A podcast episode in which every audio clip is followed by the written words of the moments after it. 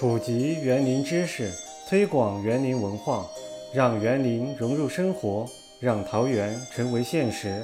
大家好，这里是园林生活家。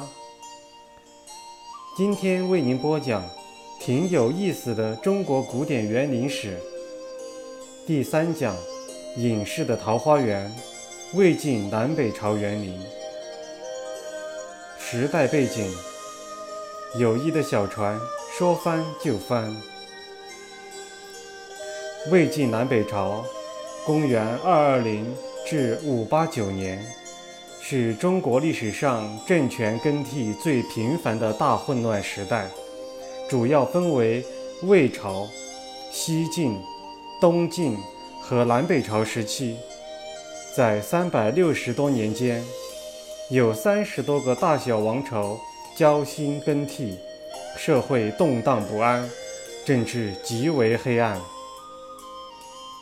由于封建大帝国呈现分裂的局面，在思想领域，先前的儒家经学思想体系不再占统治地位，社会思想比较自由，地方贵族庄园经济发达，民间私家园林异军突起，以皇家园林。形成分庭抗礼的势头。魏晋时期的主要社会思想为玄学，代表人物以嵇康、阮籍为代表的竹林七贤。他们主张不为礼法所束缚，顺应自然，逍遥自在，追求个性解放。这一时期，士大夫阶层中流行隐逸思想。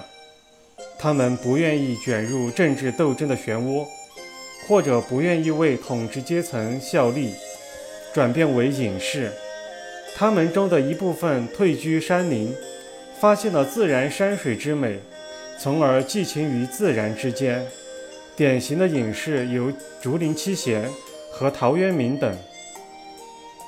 在宗教方面，由于军阀混战，人民生活困苦，颠沛流离。佛教迅速传播，被中国社会普遍所接受。寺院往往成为百姓的避难所，各地都修建了大量的佛寺，带着对美好生活的向往。这些佛寺多修建在风景优美的山林之地。道教是中国本土的宗教，产生于东汉时期，魏晋南北朝时期逐渐发展起来。东晋初年。葛洪将儒家与道家思想相结合，大力宣扬炼丹长寿的法术。因为名山大川往往是传说中仙人居住的地方，所以道观也大多建在风景名胜之地，取天地之精华。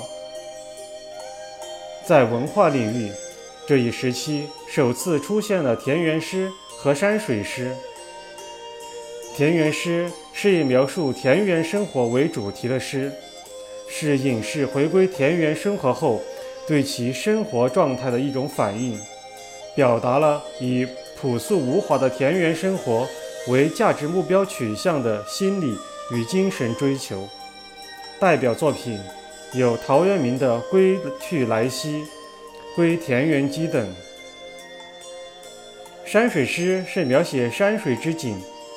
抒发情怀的诗，体现了对自然山水风景的欣赏与向往。山水诗的鼻祖是东晋的谢灵运，在其诗作中，自然山水不仅是审美和讴歌的对象，也是作为士大夫抒发情怀、表达不同流合污的高尚品德和操守的客观载体。田园诗与山水诗。都是士大夫创作的寄情于自然的文学题材，与当时的隐士庄园在创造思想与手法上息息相关。因为社会动乱、民族融合加深以及玄学的发展，原有的礼教束缚被打破，社会风气趋向自由化，这对绘画艺术的发展是极大的促进。这一时期出现了曹不兴、魏协。顾恺之等擅长表达精神气质、画风缜密的画家，玄学的高度发达，隐逸思想的流行，以及山水画论的发展，不断激发文人士大夫对自然山水之美的热爱，促进园林营造活动从宫廷普及到民间，并对造园的风格与内容产生了深远的影响。这一时期，解决了两汉时期园林艺术水平、审美水平较低、园林定位模糊的问题，基本确立了中国园林是以自然山水园为基本构架的总体发展方向。这一时期，中国古典园林开始形成皇家园林、私家园林、四冠园林三大类型并行发展的局面，古典园林体系。开始略具雏形。想了解更多更有趣的园林知识与故事，敬请关注“园林生活家”微信公众号和喜马拉雅“园林生活家”主播电台。本期节目到此结束，听众朋友们，再见。